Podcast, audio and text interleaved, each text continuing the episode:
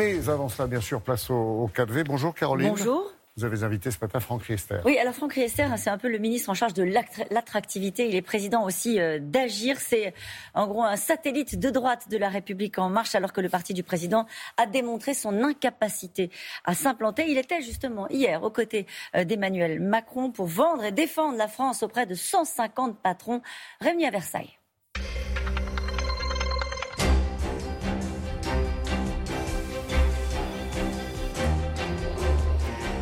Bonjour Franck Riester. Bonjour Caroline. Elle est difficile à encaisser cette défaite. Hein. Je ne parle pas des régionales.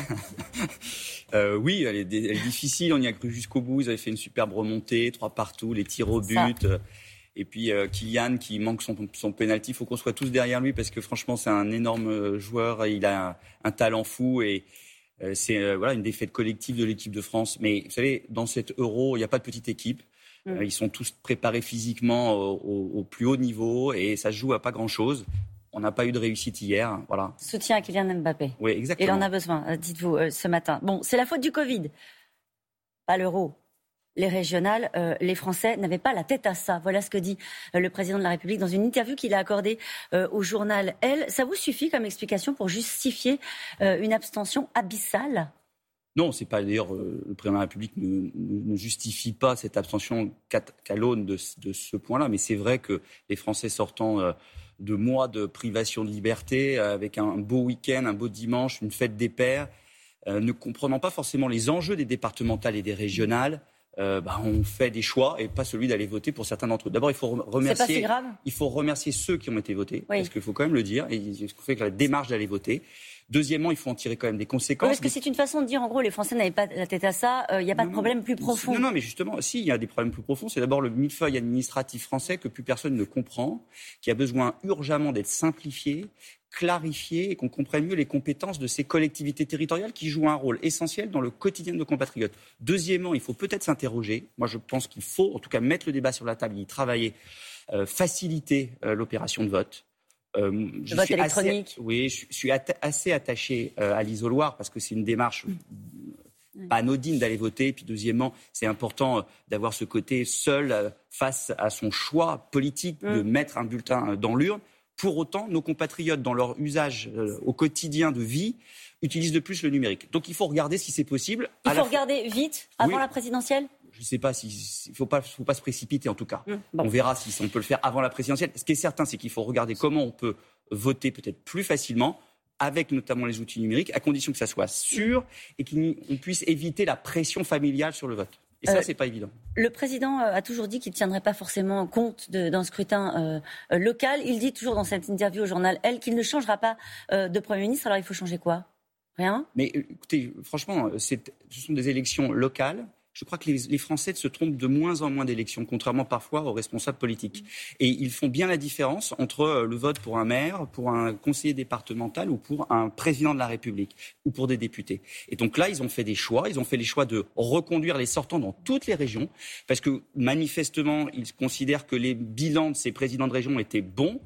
Pour autant, est-ce qu'il faut en tirer une conclusion que les LR seraient maintenant euh, euh, l'alpha et l'oméga de la politique française ou qu'il y aurait un retour de la gauche? Vous dites ça avec un brin de malice, euh, Franck Riester, qui ne nous a pas échappé. Vous ne le pensez pas. Donc le grand retour de la droite, vous n'y croyez pas? Non, parce que je vois les LR. D'abord, la droite, ce ne se résume pas aux LR. Vous l'avez dit tout à l'heure, nous, mmh. sommes un parti de droite, Agir, qui ne se confond pas du tout avec les LR, qui, pour certains d'entre eux, trahissent, je le dis très clairement, euh, l'héritage des fondateurs de l'UMP puis des LR, à, commencer par Jacques Chirac, en n'étant pas clair vis-à-vis du Front National. Vous pensez Caroline, à qui? Bah, Caroline, regardez que dans sa circonscription, le président des LR, Christian Jacob, dans un des cantons où il y avait un face-à-face entre le RN et un candidat mm. de droite, Agir, n'a pas appelé à voter pour le candidat Agir. Il n'a pas donné consigne de vote dans sa propre circonscription.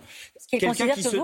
Quelqu'un qui se dit descendant de Jacques Chirac, mm. de héritier de Jacques Chirac. Il trahit la mémoire de Jacques Chirac en ne n'étant pas clair vis-à-vis de Front National, comme beaucoup d'ailleurs de, de, responsables des LR. Et donc il y a une droite, une droite fière de ses valeurs, libérale, humaniste, pro-européenne, macroniste, réformiste, qui euh, macroniste et qui estime qu'à un moment donné il faut sortir de la vision partisane et clanique et euh, de soutenir, par exemple au niveau national, celles et ceux qui réforment et transforment le pays, à commencer par Emmanuel Macron et Jean Castex comme Premier ministre. C'est ça aussi qui peut réconcilier les Français avec la politique. Avoir des convictions fortes, appartenir à un parti politique, être de droite et soutenir un président de la République qui n'est pas à l'origine de son même parti, dépasser les clivages partisans au service de son pays, parce que les réformes qui sont conduites aujourd'hui par Emmanuel Macron sont des réformes que la droite a toujours appelées de ses voeux et a pas souvent le courage ou la capacité de mettre en œuvre. Alors justement, on en parle des réformes, puisqu'il paraît qu'il y en a une euh, qui est à venir, c'est la réforme des retraites avec euh, euh, le passage à la retraite à 64 ans pour les générations nées à partir de 1961. C'est ça qu'attend le pays, à votre avis? En tout cas, c'est ça qu'attend la droite en tout cas, oui, oui c'est une, une, réforme euh, qui est importante, celle des retraites. Nous devons garantir un régime par répartition. Pour cela, il n'y a pas 50 solutions vu les déficits actuels et l'allongement euh, de l'espérance de vie. Soit vous réduisez euh, les pensions, on ne veut pas, parce que c'est contraire à notre vision du pouvoir d'achat des Français. Soit vous augmentez les charges, les cotisations sociales, et là vous alourdissez le coût du travail. Et dans la compétition mondiale, nous avons besoin de rester compétitifs. Et puis, troisièmement, c'est de travailler plus longtemps.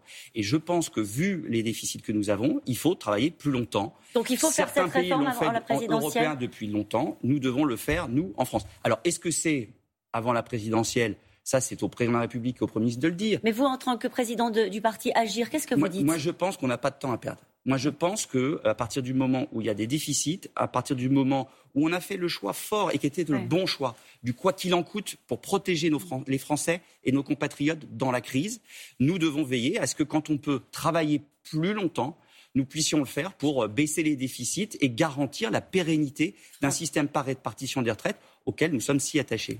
Il ne faut pas traîner, dites-vous. Franck Riester, en 2010, passé à 62 ans, avait mis un million de personnes dans la rue. C'est Raymond Soubi qui, qui, rappelle ça ce matin euh, dans la presse. Vous pensez que ça va passer comme une lettre à la poste? Je ne sais pas, mais je pense que les Français sont, euh, vous savez, euh, ils savent très bien compter.